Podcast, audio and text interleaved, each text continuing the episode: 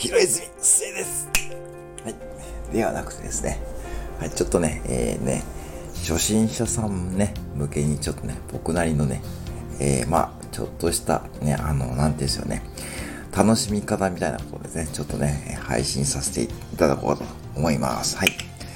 もうね、最近本当ですね、もう参加される方が増えている一方で、多分ですね、10月とかに始められた方で、ちょっとですね、まあネタ切れとかですね、まあ若干ちょっとね、うん、今後どうやってやっていこうかと思われている方もいると思いますので、まあね、あのー、そう、まあ、まあ、いろんな意味で、まあ皆さん楽しみましょうとかね、言ってらっしゃいましたね。楽しみましょうとか、楽しみながらね、まあ継続しましょうと。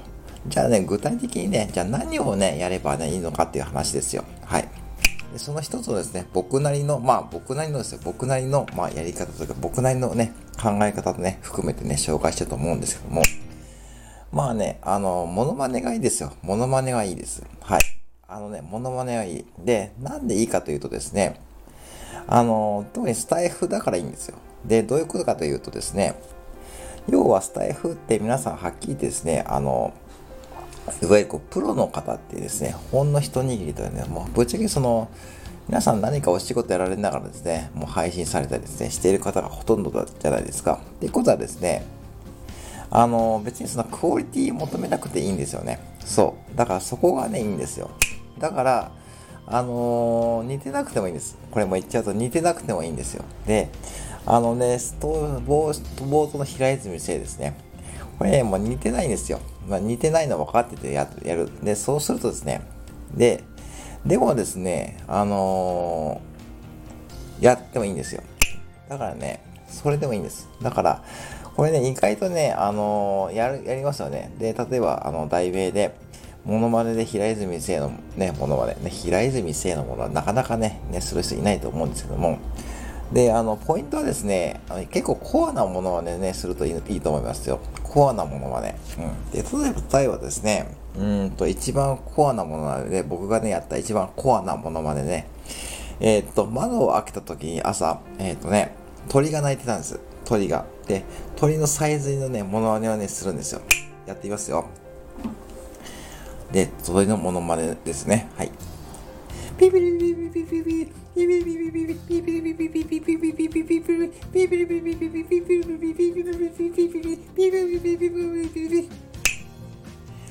で OK です。これで一配信出来上がりですね。はい、出来上がりです。ね、簡単ですよね。簡単ですよね。そう、簡単なんです。これそう。で、この配信ですね、意外とね、再生回数がね、多かったんですね。で、結構ね、こう、リアクションもですね、はい、あのね、いただいたんですよ。そう、このね、何気もないですね、こう、モノマネとかですね、もう何でもいいです。あの、うん。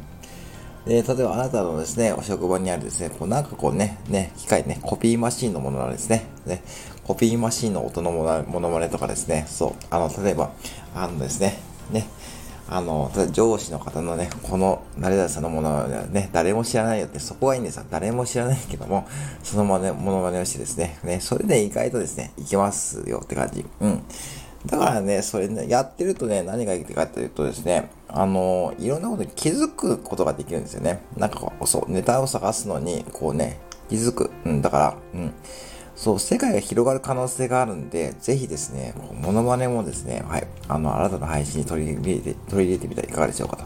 まあね、やられてる方もね、結構いると思いますし、本当にですね、中にはですね、あの、そう、ケイスケさんのように、ほんと第5のね、もう第5のモノマネ、もうモノマネってもあれもゲイですよね。もうあんな感じでね、まあ、やられてる方もいると思うんですけども、まあね、まあ、そんな方ばかりもないと思いますけどもね、ぜひですね、もうね、本当にですね、もうご自身の、まあ、配信の世界広がれ広げる意味ではですね、これモノマネですね、一回ちょっとね、やってみてください。